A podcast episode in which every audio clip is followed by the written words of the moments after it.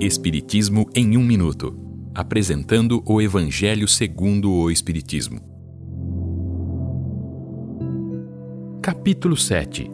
Bem-aventurados os pobres de espírito. Aquele que se eleva será rebaixado.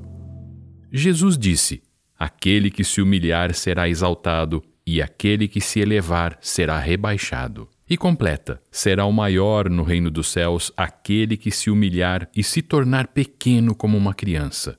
Nestas frases, Jesus toma a criança como modelo de simplicidade de coração, colocando a humildade como condição essencial para a verdadeira felicidade. Jesus ensina a humildade dizendo: Aquele que deseja se tornar o maior, seja o servo de todos. E acrescenta: como o Filho do Homem não veio para ser servido, mas para servir e dar a vida pela redenção de muitos. Essas são citações contidas nos evangelhos de Mateus e Lucas. O Espiritismo revela que aqueles que foram dominados pelo orgulho e pela ambição em outra existência foram rebaixados até a última posição no mundo espiritual revela também que no mundo espiritual, aqueles que ocupam grandes posições são aqueles que muitas vezes eram vistos como pequenos na terra.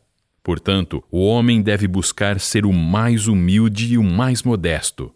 As virtudes que cada um desenvolve no bem são a verdadeira grandeza que conduz o espírito à nobreza espiritual.